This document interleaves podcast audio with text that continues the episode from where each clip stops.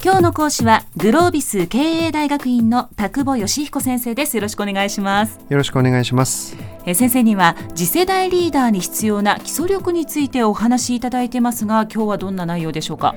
はい、えー、今日はですね前回に引き続き相手に物を伝える時の方法論、えー、そういう時のテクニックみたいな話を少ししてみたいなというふうに思います。はい、えー、前回は相手が関心を持つような、えー、ことを十分に考えた上で、まあ、3つぐらいの大きな柱を立ててそこを中心に話をしていきましょうみたいなことを、えー、お話ししました。でおそらく聞いてくださった方の中にはですねじゃあどうやってその3本の柱立てるんだよって 思われた方もいらっしゃるんじゃないかというふうに思うんですね。はい、でその時にじゃあどうするのかということなんですけども一番大事なことは相手のことを徹底的に分析をするということかなというふうに思います。えー、例えばですねえー、上司部下という関係でも意外とその人のことを知らなかったりすることも多いかもしれません。そうなんですよね、はいえー、これがですね例えばえー、本当に現場で頑張ってらっしゃる皆さんがですね役員会に出て話をしようとか言うと社長のこととか、はい、副社長のこととかよく知らないことの方が多いんじゃないかというふうに思うんですね。うん、なのでちゃんと情報を集めて相手の分析をするってことがすごく重要になるかなというふうに思います。えー、その人のまあ年齢みたいなこともあれば、はい、その人がどういう経歴を伝ってですね偉くなられた方なのかとか、はい、何に造形が深い人なのかとか、えー、えー、何に興味がある人なのか、うん、まあ、趣味とかもやっぱり入ってきますから、ね、まあ、そういうものも結構重要かもしれないですね。えー、それから今回何かこうプレゼンテーションをしようとしていることについてどれぐらい関心がありそうな人なのかとか。今回のこの案件が通っちゃったら、はい、その人が管轄している部署がなんかすごく大変になるみたいな話であればですね、えー、多分なんかすごくシビアなことを言ってくるかもしれません。そうですね。うちの部署とは関係ねえなと思ってる人は多分あんまり何も言ってこないでしょう。そんなことも含めてですね。はい。あと意外と大事なのは同じことを言われるのにでもあなたからは言われたくないみたいな。はい、まあなんというか性格みたいなもの、ね、そういうことですかね。ええ、なのでなんかその立場のあなたにはこういう話はからは言われたくないよみたいなことを思ってるんだとするならば。実はスピーカーだけ取り替えたらもっとうまくいくみたいなこともあるかもしれません。あそっか喋り手を変える、はい、はいはいみたいなことも含めてですねやっぱり相手の分析を徹底的にするっていうのはものすごく大事なことになるわけですよね。はい、で相手の分析をしたらですねやっぱりその相手の関心に寄り添える3つぐらいの柱っていうのは多分見えてくる可能性が高いと思います。ええ、はいだから前回の話の引き続きで言えばそんな形で徹底的に相手の分析をしていただいた上で3つの柱を立てていくっていうのがあのすごく重要なことかなというふうに思いますね。まずはこうなんか仕事以外の部分で雑談をしておくっていうのも大事かもしれませんね。はい、そういうのも大事ですね。はい。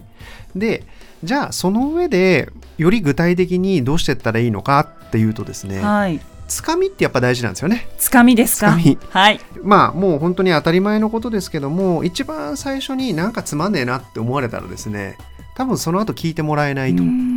じゃあ何ならつかめるのかっていうことも含めてやっぱり相手の分析が必要だってことですね。そうですよね。はい、でじゃあこんなパターンでやったらどうかなという典型的なパターンはどういうパターンかというとですね、何か問題提起をするわけですね。こういう問題がありますと。問題のこうありかみたいなことを指摘した時に、はい、相手の頭の中にですね疑問を持たせるようなプレゼンテーションができるといいんですね。こういう問題がありますと。ふむふむと。うんなるほど。具体的にはって例えば思わせるとはい質問を出させる出させるもしくは頭の中で想起させる。はいはい、で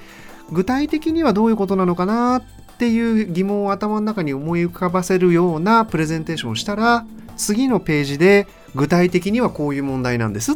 て言ってあげたらいいんです。段階的に明快にしていくわけですね。そうですね。例えば質問に答えていくっていうような道筋でプレゼンテーション資料が構成できると、えー、すごく相手の頭の中に入っていきやすいということです。は問題はここです。で仮に口に出すかどうかは別にして聞き手の方がなるほどと具体的にはって思ったとしたら具体的にはこういうところが問題なんですっていうプレゼンテーションにしてあげる。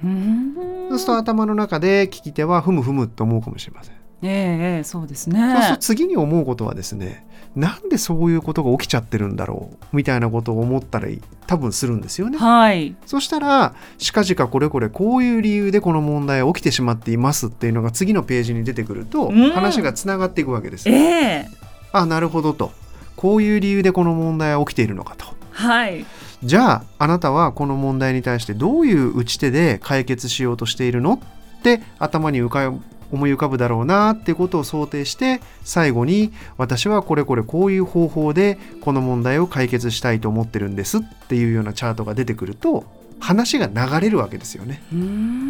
うん。なんかドラマの脚本をちょっと想定して書くような感じですね、はい、まさにそういうことですね。まさにそういうことです。なので一番最初に聞き手の疑問として、えー、今日はこういうプレゼンテーションしたいと。いうことが入ってくるとすれば、はい、何が問題なんだって思うわけですよね、うん、だからこれが問題だと言ってあげる。具体的にはって思いそうだったら具体的にはここが問題ですって言ってあげる、えー、なんでそういうことが起きちゃってんの？うちの会社でって思いそうだよねって思ったらこういう理由ですって言ってあげる。でもやっぱり偉い人ですから最終的にはその問題をどうやってやっつけるのかっていうことを当然知りたいわけですから、はい、最終的には私はこういう方法でやっつけたいというふうに思っていますっていうようなことで答えてあげるっていうのが一連の流れになっているということが大事だということですね。これが話があっちに行っちゃったりこっちに行っちゃったりとか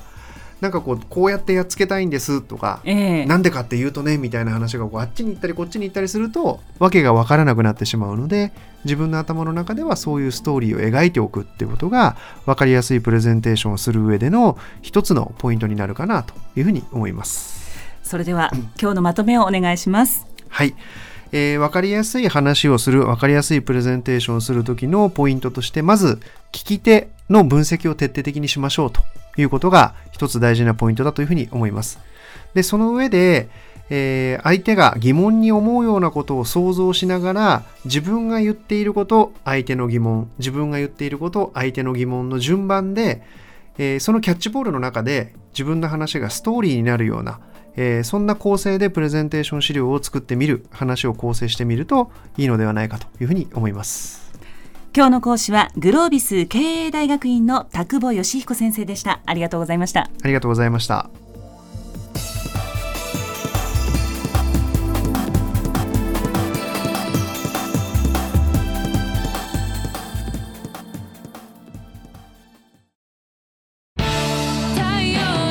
BBIQ は九州で生まれ九州の人たちに光を届けています九州のお客様が光り輝くように。それが QTnet の変わらない思いです。キラキラつながる QTnet。